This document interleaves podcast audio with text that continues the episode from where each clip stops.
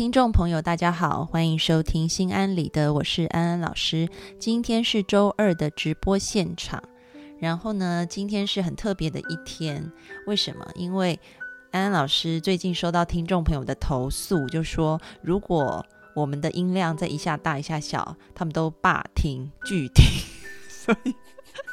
所以安安老师就今天邀请了荔枝的工作人员一起把音效搞定了，但是我搞了一天，我也累了，所以今天的直播啊，今天挑大梁的是梁红茹，我的师弟，也是婚姻与家庭治疗师，欢迎红茹来到现场。哎，大家晚上好。对，然后大家现在听红茹声音应该都是刚刚好了，因为我们今天搞定了整个音效。啊好，对，辛苦安安了，又调了四五个小时。然后，呃，今天我们要讲一个话题，其实刚刚红茹有跟我提一下，那刚好，呃，也是最近在内地非常热的一个话题啊。呃，前几天我收到，呃，凤凰卫视的一个制作人，他就说，他们今天晚上想要做一个视频的直播连线，就是谈一谈红黄蓝幼儿园的虐童事件这样子。然后，但是因为那一天安老师就是要带，有些听众朋友可能知道，如果上一集有听直播，安老师的父亲最近他生病了，所以，呃，我比较要花时间大家去看病照顾他，所以我就没有参与那个连线，我就呃邀请了其他的专家来做这个连线。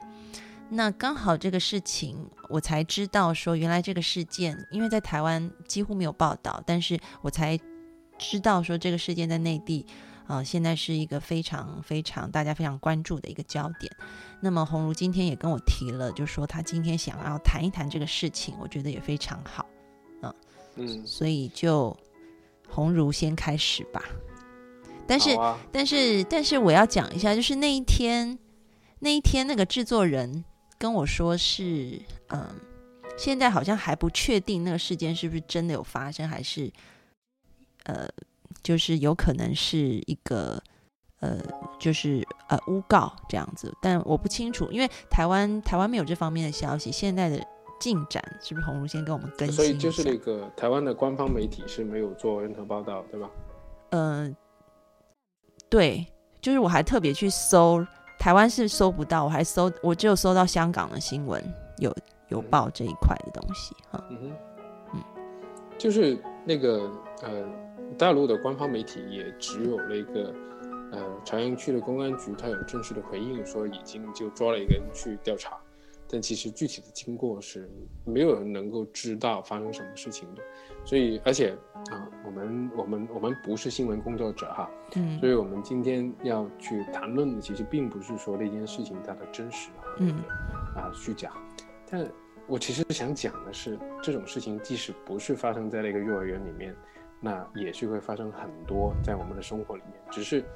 我们以前没有去讲起。就我为什么会跟他们说呢？就，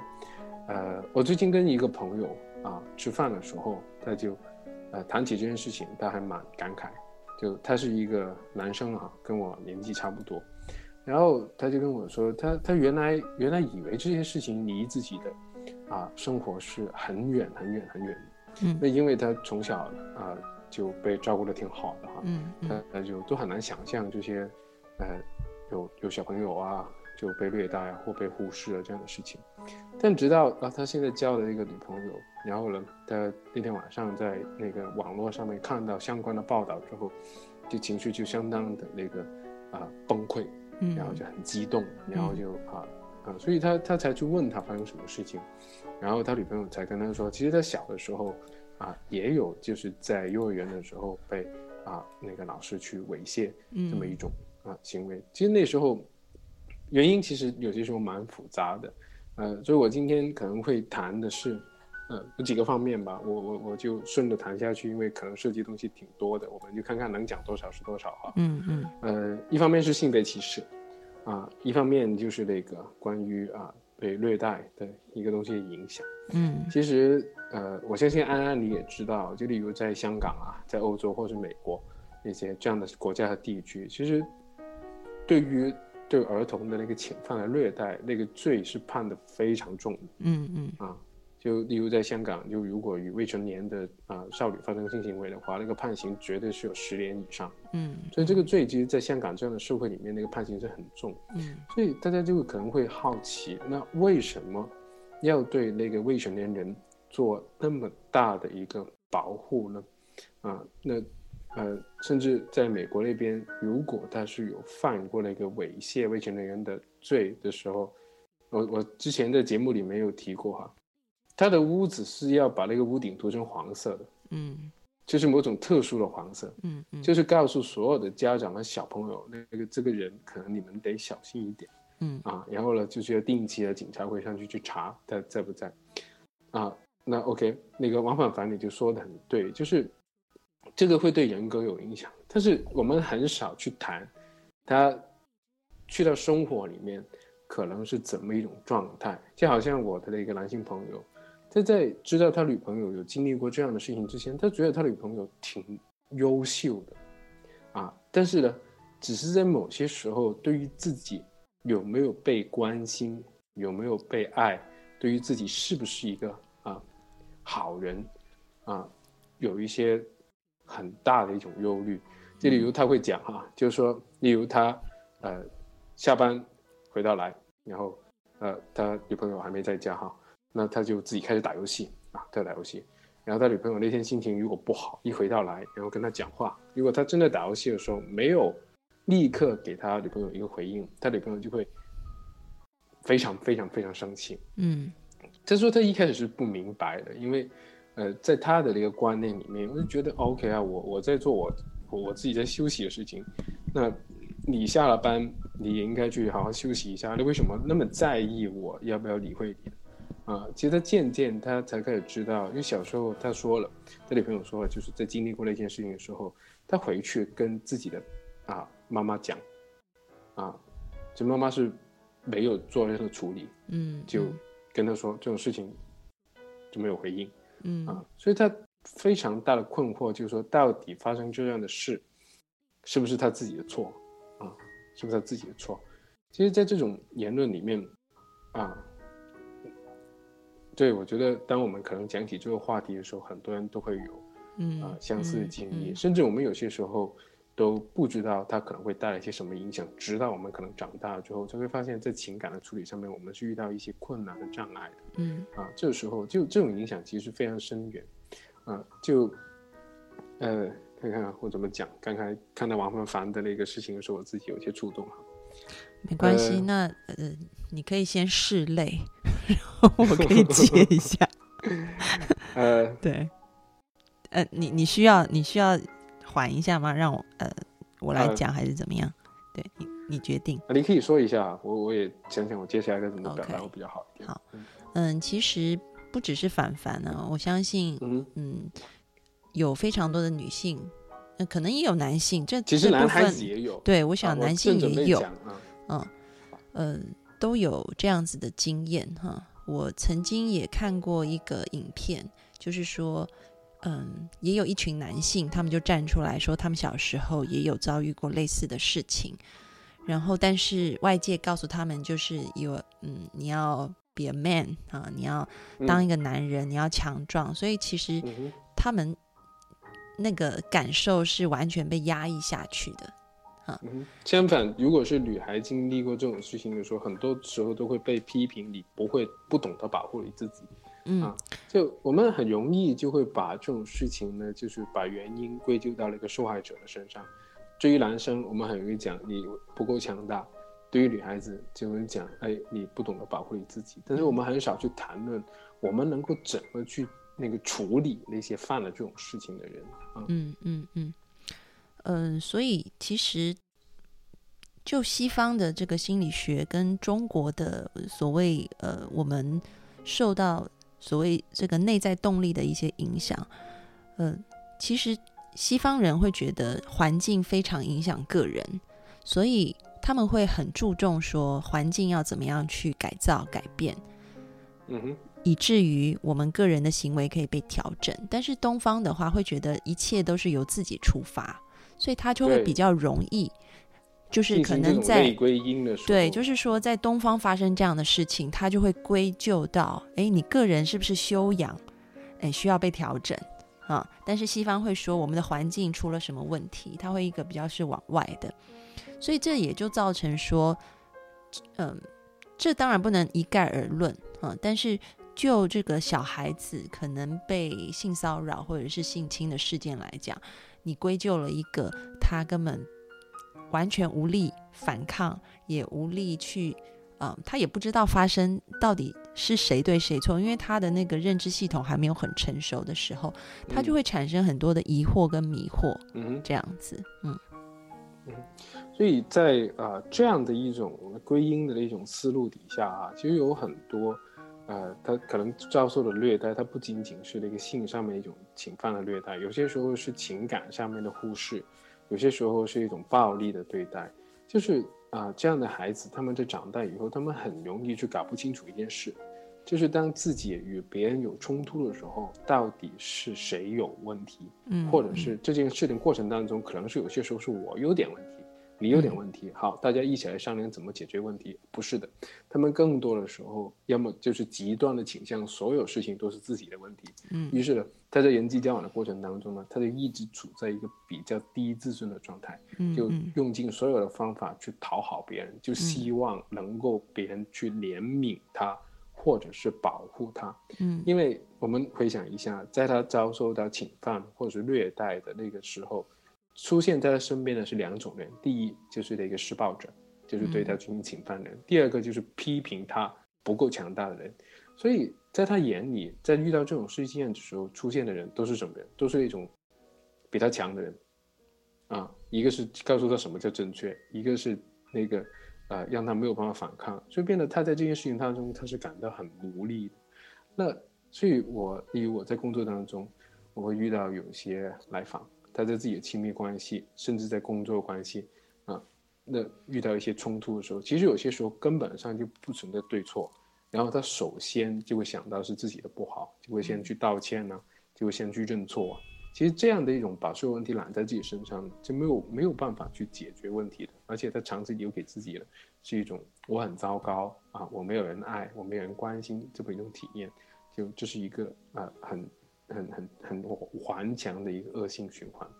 啊，那反过来了，那我们在想，嗯，那那些在这种施受虐的关系里面，啊，在施受虐的关系里面，那种好像站在了一个去虐待别人，好像站在了一个有点优势的这么一个的角色里面的人，他是不是就过得很好了？其实也不是，呃。很有意思的一件事情是，我还有，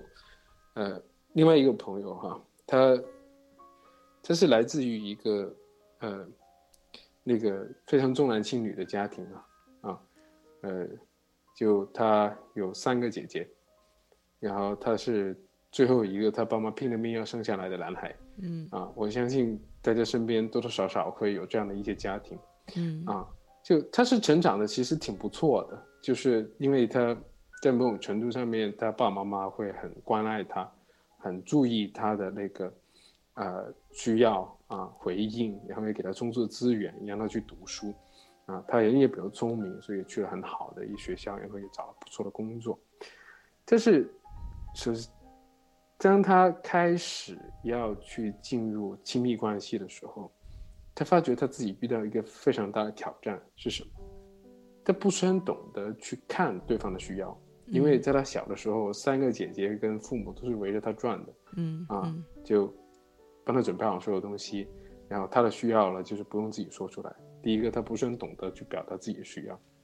第二个呢，他也不是很懂得去观察对方的需要。所以在那样的关系里面，他经常会感觉到有一种为什么莫名其妙我女朋友就发脾气了，完全看不明白，嗯啊，所以这并不是说在一个系统里面，在一个关系里面。有个人，他好像长期的处在强势的位置的时候，就是等于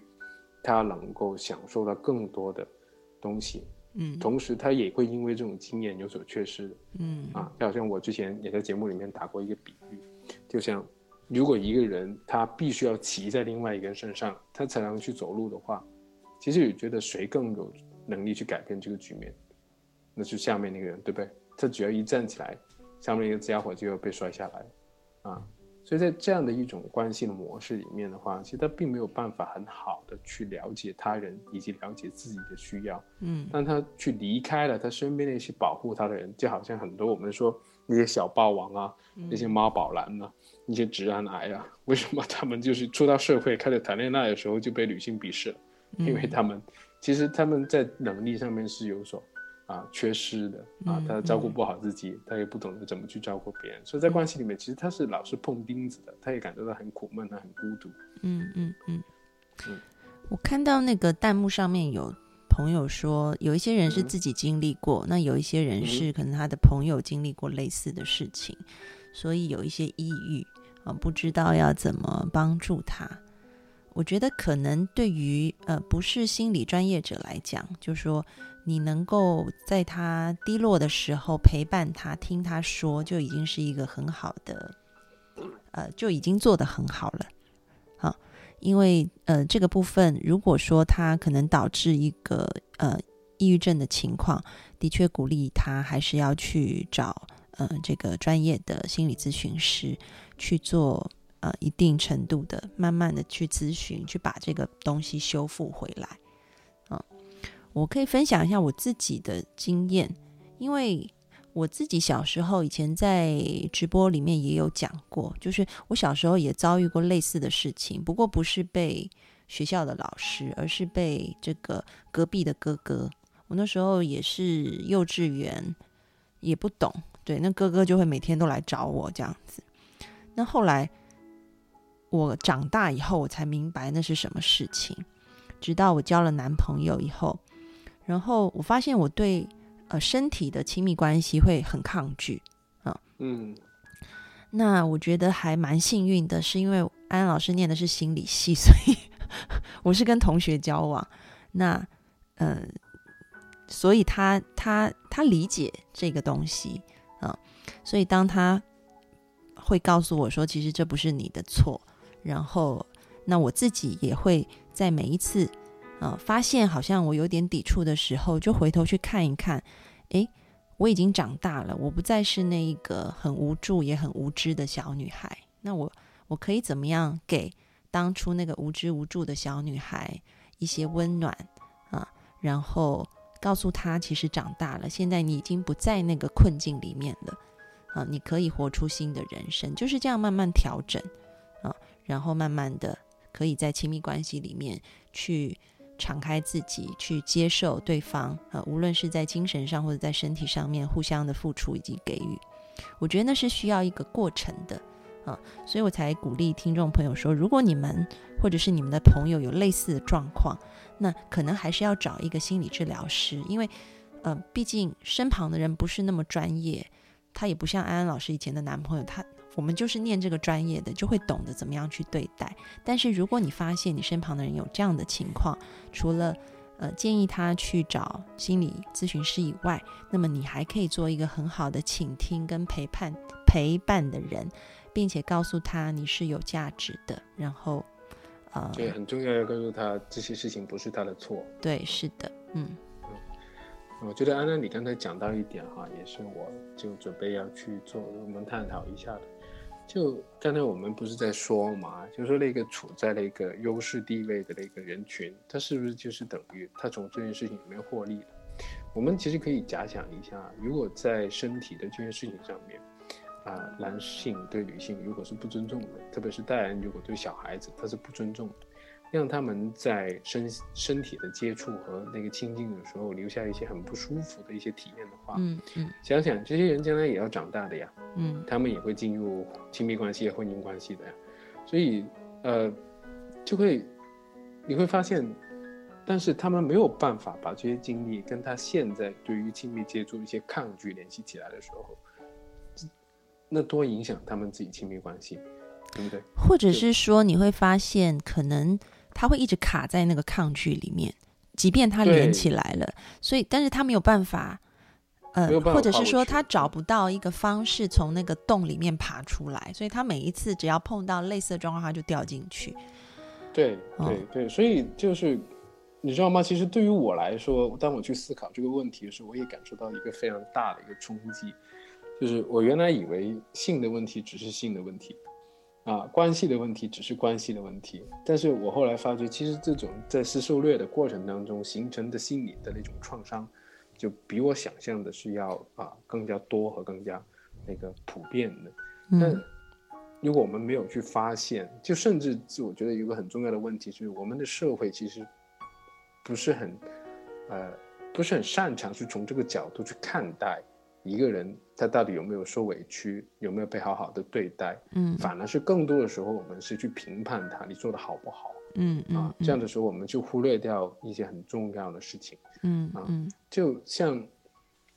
我觉得就像这次啊，幼儿园的事情出来之后啊，对，在朋友圈里面看到最多的就是讲性教育、性教育。嗯其实我觉得最重要的是立法，嗯，就像安安你刚才提到的，如果在啊像台湾啊、香港啊、啊美国啊、欧洲这样的国家，他首先他会考虑的就是这个环境，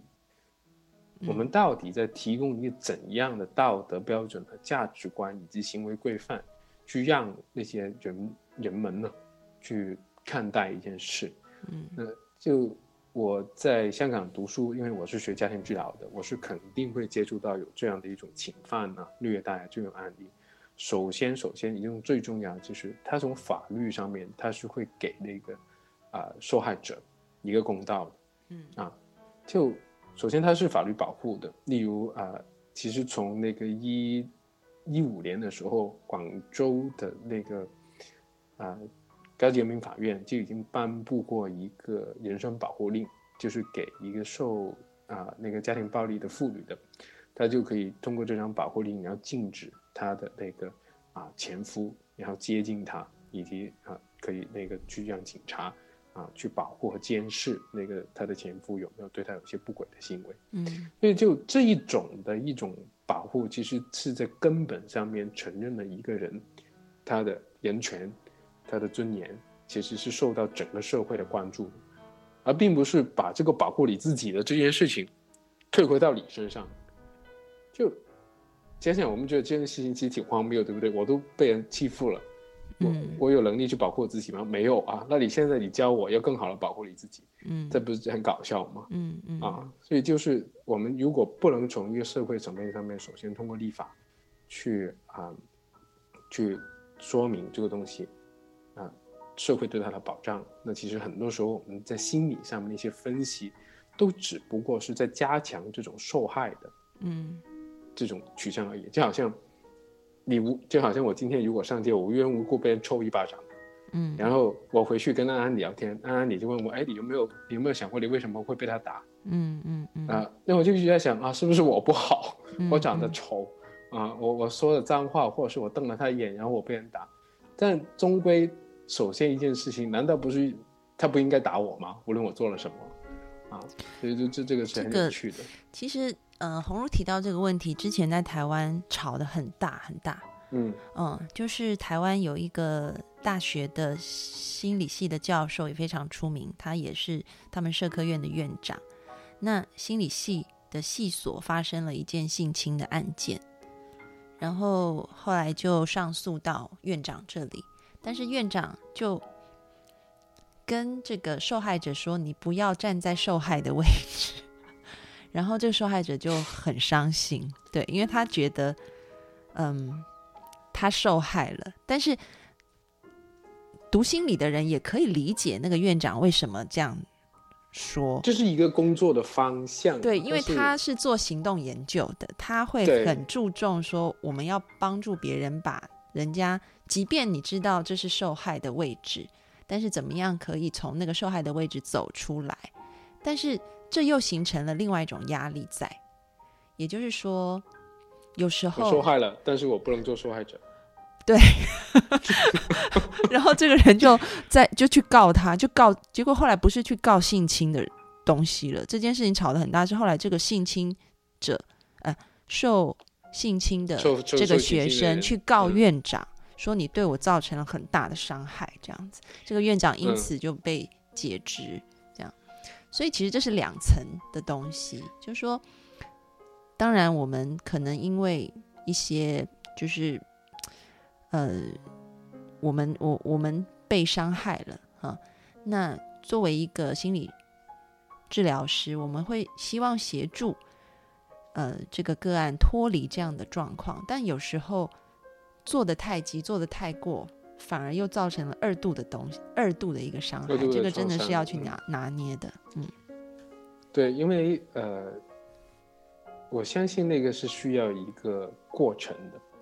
就是当他的心里面那种被害的感觉，那种自己很弱、自己被人啊敌对和厌恶的感觉没有消失的时候，他是没有办法动的。所以，如果这个时候你再多一个声音，把他不动的这个权利贴上标签了，嗯对。就把他这个不动的那个权利去贴上标签的话，其实是让他更愤怒。不过我觉得，他他他他也能够就为自己去辩护，我觉得还不错啊。嗯，其实帮他辩护的是她男友，她男友非常的生气。她男友也是心理系的，他们就是同学这样子。啊，我觉得你今天给心理系的男生卖了很多广告哎。那这样子你会很火热，你会很红哦。我已经有主了啊！对对对，不好意思不好意思，红茹的那个女朋友不好意思啊。没有没有，我觉得对，真的心理系和那个社工系的男生都不错的哈。啊，替我们的那个学友卖卖广告。呃，就我觉得之所以我们可能会在这些事情上面相对比较敏感，是因为我们有相关的知识。啊，而且就是说，我们会有一个角度去看待一件事，就是说，首先它并不是一个行为上面的一个啊对错的问题，而是我们怎么去看待一个人啊。我这个可能扯得有点远了，不过我觉得其实蛮有意思的。呃，就两三年前呢，有一个在加拿大那边有一所大学叫西三一大学 （West Trinity 大学）。他们的心理学系的其中几位老师就去到那个中山大学跟跟学生做交流啊，我也作为校友被请过去了，啊，因为其实我是我们系的校友里面唯一一个做心理治疗的，啊，就请过去。哎，就是那个 David 他们吗？啊，对啊，刚刚你认识。其实很巧，就是他红如邀请他朋友。我们吃饭，后来才发现，原来我们早就认识，在香港认识。对对。但那个人在加拿大，所以缘分是很奇妙的。吃饭，然后发觉见那面的时候，你们两个是认识的。对。啊，就是我，我跟 David 就有一次很有趣的谈话，因为呃，其实我受训的那个背景跟 David 是很不一样的。David 他是那个呃，就动力取向的 psychodynamic，就是那个弗洛伊德他们那边的那边的一个训练。然后呢，我是那个系统家庭治疗取向的。那我们那边那天就在谈呢，在我办公室里面谈，那到底我们做心理治疗的时候，啊，最核心和最重要的一个东西是什么？我当时都还以为是那个态度啊、关系啊、价值观这些东西在左右着我们对一个人的看法。但是那天 David 他给我提供了一个新的 concept，一个概念叫人观，啊，就是人类的人观念的观，它其实就好像是价值观这种理解，就是说。人观的意思就是说，我们怎么去看待一个人，嗯啊，我们怎么去理解一个人他的最基本的需要，啊，他的那个权利，嗯，到底是怎么样的？就其实我们有很多时候我们是没有想过这个问题的。例如我们在谈论一个小孩子的时候，小孩子需要什么？啊，他是不是要吃饭啊？对他要穿衣服，那是不是这样就够了？其实不够，因为他还需要跟人去玩，他还需要被拥抱，他还需要温暖，他也需要有那个权利去做自己的啊一个决定啊。所有所有这些东西，当我们去考虑一个人他的需要是什么的时候，那我们就会看到很多我们原来看不见的东西。而当我们不去看这件事情的时候呢，我们已经就很盲目的去定义的一个人，他就是这样子的。啊，我们假设他不需要这些东西的时候，在某种程度上面，这也是一种剥夺和一种虐待来的。嗯嗯嗯，还有我们嗯嗯，嗯，你说。OK，我回应一下刚刚红茹讲的，就说，嗯，这个人观的一个，我那时候第一次，我不是听到 David 讲这个东西，嗯但是我对这个东西很有感触是，也是以嗯前在念书的时候，啊、应该是已经毕业了，在香港工作的时候，然后呃，港大他们找了一个呃访问学者，然后那个系上面的老师大概就都要陪这个访问学者吃吃喝喝玩玩嘛，然后他们大概有点累了。然后就打电话给我，就说：“哎，安安，可不可以这周末就你你带他去玩？就是我们真的也陪了一个礼拜，蛮累的这样子哈。嗯因为以前在戏上，我大概就是康乐鼓掌这样子。然后 我说好啊，然后我就带带这个教授，他其实是做这个呃视觉呃 perception 视觉视觉的方视觉心理学方面一个国际非常顶尖的专家，然后年纪也很大了，满头白发。然后后来我还记得，我就带他去吃海鲜，因为在香港就是海鲜是非常出名也很好吃的。然后他就跟我说，哎，他他是哪个国家的人？德国人是一个德国国人。OK，红茹，你喝水都被抓到了。对啊，这这其实就是我们刚刚开始做直播的时候的那个音效来的，不知道为什么后来变糟糕啊。好，然后呃，就是在那个我不知道北方有没有，至少在广东这边有一种东西叫醒吉啊，就是长长的一种贝类。你知道那个圣子，对圣子对对，它台湾没有这个东西哦，好像就只有广东有。我也是到香港后来才，我第一次看到那个也觉得超怪的，那是什么？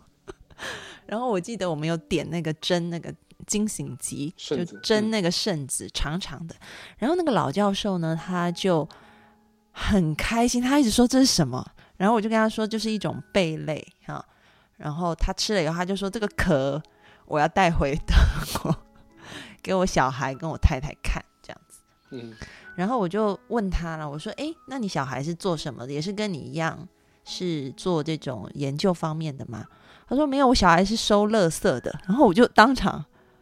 我说：“哈，收垃圾？”他就说：“对，我小孩是开那个清洁垃圾车的，这样，然后他会去收垃圾。”那我们一般人听到这种话题，如果在东方，在中国，我们都会觉得很尴尬吧？对，而且我们会很自动的为这个呃教授感到很悲伤。你居然教了个那么亮的儿子出来，对吧？对，但是那个教授没有任何一点觉得有任何唔妥的地方，就是没有任何觉得有一点不妥的地方，没有什么问题。他觉得完嗯全非常的没有问题这样子，然后就继续跟我讲这个，呃，他到世界各国去。因为他很出名嘛，常常去做讲座，他都会收集一些东西带给他的太太跟他的小孩看，所以他说他来香港觉得这个圣子太好玩了，他要带回去这样子。然后后来那一天回去以后，我就在想，哇，要是在中国，在东方，我们应该会父母也会不好意思讲孩子在做这样的职业，特别是如果你是一个，假设你是一个大学里非常非常，因为他好像在德国也是当院当到院长级的。我说，嗯如果你是一个大学知名大学里面的一个院长级的，你不会很正常的跟大家说我的小孩在收垃圾，你绝对不会这样子的。嗯对，然后听的人也不会觉得这是一件听起来很舒服的事情。但是我相信他他会这样讲，就是因为他在德国这样讲，听的人也会觉得很正常，不会像我们我们我 我当场就觉得超尴尬的，我要怎么回？你不知？道怎么去回应，对吧？对，但后来我就想，我干嘛要尴尬？对他都不尴尬。对他都不尴尬，我在尴尬什么？后来我想，这真的就是一个文化的差异，对于人的个体他自由选择的一个尊重性啊。我们的社会会把人赋予很多很多的条件，满足了这些条件，可能我们才会认为他是一个有价值的。但是有时候我们必须要把这些东西啊、放在旁边，回头去看看一个人里面那一些非常美的、非常真实的那个身为人天生就带有的那一些东西。嗯，那当你能够看到那些东西，东方文化里不是没有，儒释道里面都讲这些。嗯，就是说你的初心、你的本性。啊，孔子呃，孟子说，就是人性是本善的。当然有人说，那小孩子也有做坏事，你怎么否定人性有恶的那一面？他说，哦。人性里面有恶的那一面，那是动物，那是禽兽的性，那是兽性，那不是人性。所以，我们当一个人，我们就是对于兽性的那一块，对于动物的那一块，我们要慢慢的去修正它。要作为一个人，因为人本身就是善的，是有价值的。你可以看到，在儒释道里面，对于那个非常原始的经典里面，对于人本善人的那个尊重是有的啊，但是。后面经过历史的演变，然后统治者他把这些东西操弄成为一个统治社会的工具，成为把人教化，把人一定要贴上很多的标签，所以你才符合这个规范，才可以在这个系统里面生存。我们慢慢的就忘记自己了。跟那个德国教授的一个相遇，真的让我很惊讶，就说。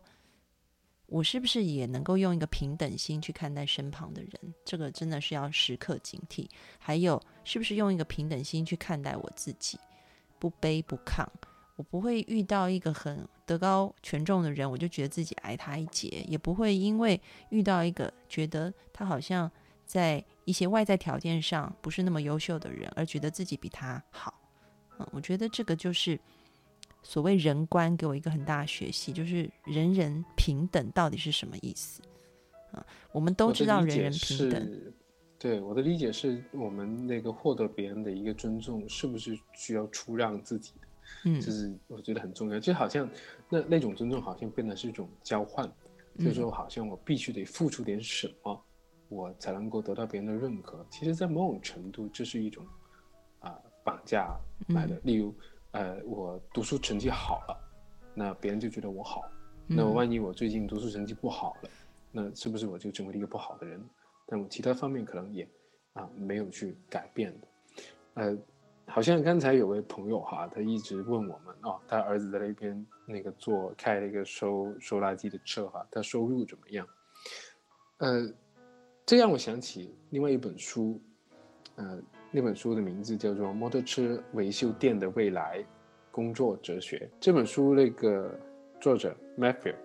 他其实是芝加哥大学的哲学博士来的，啊，然后呢，他读完博士之后呢，他也是去了啊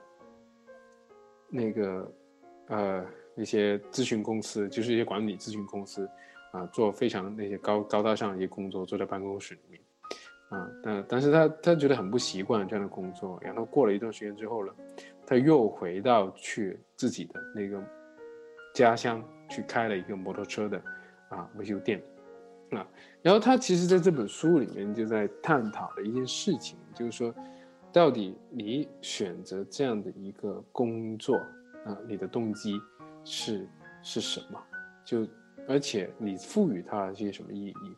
其中他有一个很有趣的一个一个思考，就是说，呃，他去做那个摩托车维修的最大最大最重要的一个目标，就是说他可以，呃，从头到尾跟自己的工作的对象啊是待在一起的，而且当一些客户他能够去重新拿回他的摩托车的时候，是能够呃有感谢啊、交流啊、开心的，那这样子一种生活是他满足的，但是反过来。其实就他做的一个选择，就是他会有自己的那个，呃，满足的点，就是他希望能够在工作的过程当中一直的在跟自己工作对象在交流。因为如果他原来是在那些管理咨询公司的话，他其实在看到就是一个个的数据的列表，啊，他就去去做分析，然后就给出一些数据的答案。所以，他整个工作流程，他只是占了很小的一部分。他其实没有感受到那个工作的过程当中，呃，那种改变给自己带来一种快乐，也没有办法去接触到那些呃他服务的对象，嗯，他们的那种喜悦，所以就变得他他不太喜欢，于是他就啊重新去回到自己摩托车店，但这其实并没有妨碍他继续去做他自己哲学的研究，反而是从这个点啊出发，他去啊去研究到底我们工作是为了什么。但一方面，像刚才我们的一位听众用耳朵看世界看的，OK，这有那个收入，啊，这里有那个呃一些我们社会的一些期许，包括还有一些最基本的生活的保障，啊，然后这样子的话，就当然会有影响到我们的工作选择，我们尽量都要去做一些收入高一点工作，有保障一点的工作。啊，然后或者是做一些被人看得起的工作，这很重要的，啊，不然 有些时候，就例如像最近在北京发生的另外一件事，啊，就啊那些居住在一些啊比较临时建筑的人，就在连夜被人赶出了北京，那我们可能就会想，哎呀，那他他们啊，如果再好一点，那再那个优秀一点。的话，那是不是就可以去到一些好一点的地方住呢？做一些好一点工作？但是大家想想，整个社会在它发展的那个过程当中，这是肯定有一些不同的分布的。就是我们生在某个特定的环境，我们所能够接受到的教育信息、获得的社会资源，有些时候它都是有限的。所以，呃。如果我们就是因为这些天生的没有办法选择的东西，我们去定义了一个人应该被怎么对待，例如他们就应该被临时通知就被赶出自己的住所，还是说我们可以用一种更温柔的方式去处理这件事情？不是因为他们收入低，不是因为他们的教育程度低，不是因为他们来自于不是本地，我们就可以啊像赶走蟑螂一样赶走他们。我想，我跟安安刚才在探讨一个关于人观的一个点，就是说，OK，我们把一个人当做一个人去看的时候，有没有把另外一些人放在了另外一群人放在另外一群人之上，觉得某些人比某些人更重要？如果我们有这种观点的话，其实，在某种程度上面，这也是一种啊被虐待，或者是去制造虐待的。一个源头来的，无理由的，我们就觉得某些人他可以更容易被对付，某些人就不应该获得尊重，某些人就是需要在某些层面上面去认自己低人一等的话，这本身就是一种社会性质的虐待。啊，这样子的话，那我们很多时候制造出来一些规矩啊，都没有办法去为那些不能为自己发声的人啊去。获得公平，就好像你本来就抢了个麦克风了，然后你在那边讲大道理，那些没有麦克风的人声音没有你大，那他们怎么讲呢？那我觉得这些一件很值得我们去思考的事情。从非常具体的，在一个幼儿园里面发生的有可能发生的这种虐待，跟那个我们在社会上面我们要瞧不起别人，我们要去把。一些人放在另一些人头上这种观点，或者是把自己放在某些人头上的观点，啊，我觉得是这是很不好的一件事情。其实我也差不多讲完了，就是还有 David 跟我分享一件小事，就是他在跟我交流人观的这件事情的时候，他跟我分享一件小事，啊，就是他在应该是在他在自己啊年轻的时候，年轻大概二十几三三十来岁的时候，他曾经有段时间。就是去印度那边去做志愿者啊，他去了一个机构，就是那个德兰修女啊，我们就非常有名的德兰修女的一个慈善机构。那个慈善机构的那个项目是做什么的呢？就他们，呃，其实印度在那个时代，其实在那个孟买啊，或者是加格达的这些大城市的一些那个啊街道啊社区里面，其实有很多流浪汉的啊。这些流浪汉他们啊无家可归，然后呢就是又。冷，又生病又饿，啊，我甚至看过一些纪录片，里面有讲到，其实他们身上有很多都是啊长的寄生虫啊，甚至有些腐烂的伤口都没有被很好的处理，就是会有蛆在上面啊，就爬来爬去的，啊，其实想起来还是挺挺没有人道的。就但是他们每天就这样在街道上面出现，然后人来人往，其实没有人去帮他们。然后那个啊慈善项目就是啊。让这些志愿者把那些快要去世的流浪汉能够带到那个修道院那边去，给他们清洁身体，啊，清洗伤口，然后在他们临终的时候能够去啊陪伴他们走完人生的最后的一段旅程。呃，这当然可能是因为那个资源有限，没有办法把所有的流浪汉都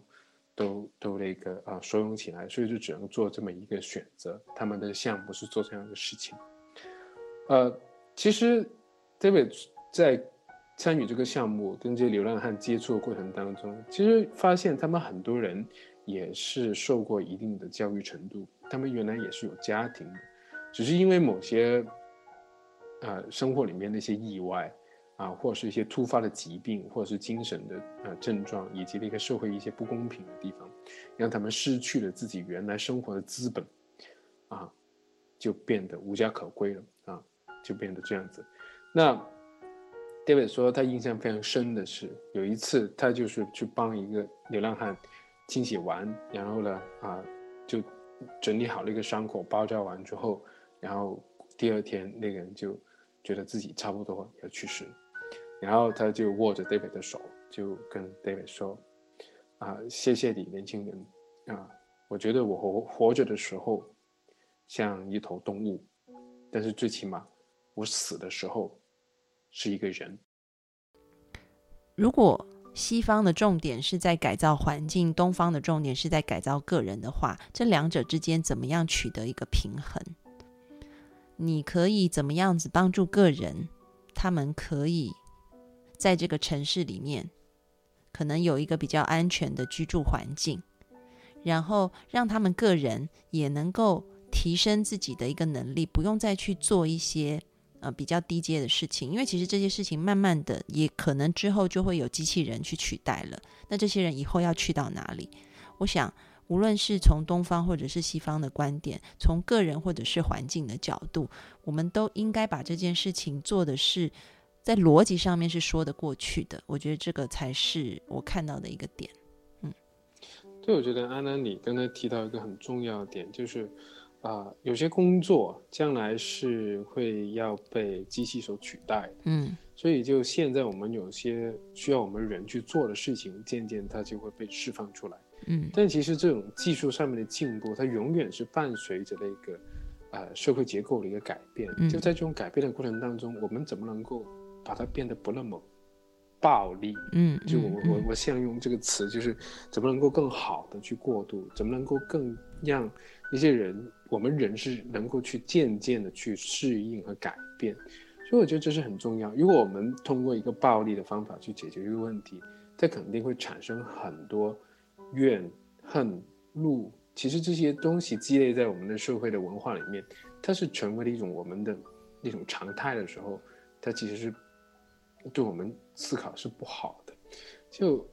你看看那些小孩子，他的父母就是在那个被清理行动当中，那个小孩子的，啊，痛哭、仇恨的眼神，其实这东西会发酵下去的。就当他体验到这种不温柔的时候，他将来可能也学习不到怎么去对待另外一些温柔。啊，你想想，有朝一日真的那些机器可以取代一些工作的时候，那这个社会会产生很大的一个阶层的冲突。嗯，那这样的情况底下，其实没有人。能够从这种暴力里面幸免于难的，所以我们去做这些事，啊，第一点我们就觉得处在一个人本的位置上面，就我们怎么能够去想更多的办法，发挥我们的智慧，去温柔的对待别人，尊重别人。另外一个事情也是在同时的提高我们整体的一个。相处的能力，嗯，然后把每个人的那个才华、才能都发挥到最大的极点，而并不是说拿起一个很刻板的那个标准去评价好啊、坏啊，就这样子就把人分成三六九等。就你知道有一件事情，我觉得非常好笑，就是有一次我跟一个人吃，有有一群朋友在吃饭啊，然后朋友就带了一个啊陌生人进来，他他就好像对于自己的才能还是蛮自信的，他就很看不起那些周围可能。他觉得不是太优秀的人，然后他自己考了一个很好的那个大学，啊，他就在那边侃侃而谈，说什么那些，哎，他觉得那些连啊本科都考不上的，应该先把他们处理掉了。当那个人他在饭桌上面这么讲的时候，我真的是很生气，嗯，然后我就跟他说，如果我要来定标准的话，你首先要死掉。你是以暴制暴是吧？对，所以就当时我真的是很生气，我事后也在反思，对，就是他是用一种暴力的方式来对待别人，但是我也不能用一种跟他一样暴力的方式来对待他，这是不对的。所以我觉得，我就那个时候我真的是在反思，其实这种东西会滋生的，啊，暴力会滋生的，我们那个强权压制别人是会滋生的，但是同样我们去爱，我们去关怀。啊，我们去温暖，我们去尊重，其实这些东西也会滋生的，啊，所以就说真的就看我们每天我们怎么去做。我觉得红在这边可以讲一下，就是那个 Rogers 有一本书，就是那个中文怎么翻？成为一个人吗？还是做作为一个人？这个人本主义的治疗大师罗杰斯，然后他提出一个非常重要的概念，就是我们要把人当人看。这个当人看，嗯，有点像刚刚红茹在讲这个，呃，印度的，就是台湾是翻它叫做濒死之家，我不知道内地怎么翻，就是那个德雷莎修女版。我在我我我我在内地没有听过这个项目。哦，真的吗？是 David 跟我讲，可能我我我自己不太就关注这方面吧，原来。因为因为在台湾有很多志工都去那边做志工，就是濒死之家，他们说到那边去。呃，他们很欢迎国际志工的，所以如果听众朋友有兴趣，你们也可以上网去搜一下。呃，到那边基本上你会做的工作就是帮助那一些濒死的人，让他们可以有尊严的死去。因为其实会到他们那边的，大概就是已经差不多走到生命尽头的一些人，然后他们非常的贫穷。那嗯，所以基本上就是让他们，因为。人，我们说，如果你出生的命运没有办法决定，其实人人是求个好死，嗯，所以我觉得德雷莎修女她做的一个事情，也就是让人在迈向死亡的过程当中是感觉到被尊重以及平静的，嗯，那是一个很伟大的事情，嗯，好，那么我们今天的直播就讲到这里，谢谢大家的参与，我们下周二再见，拜拜，好，拜拜。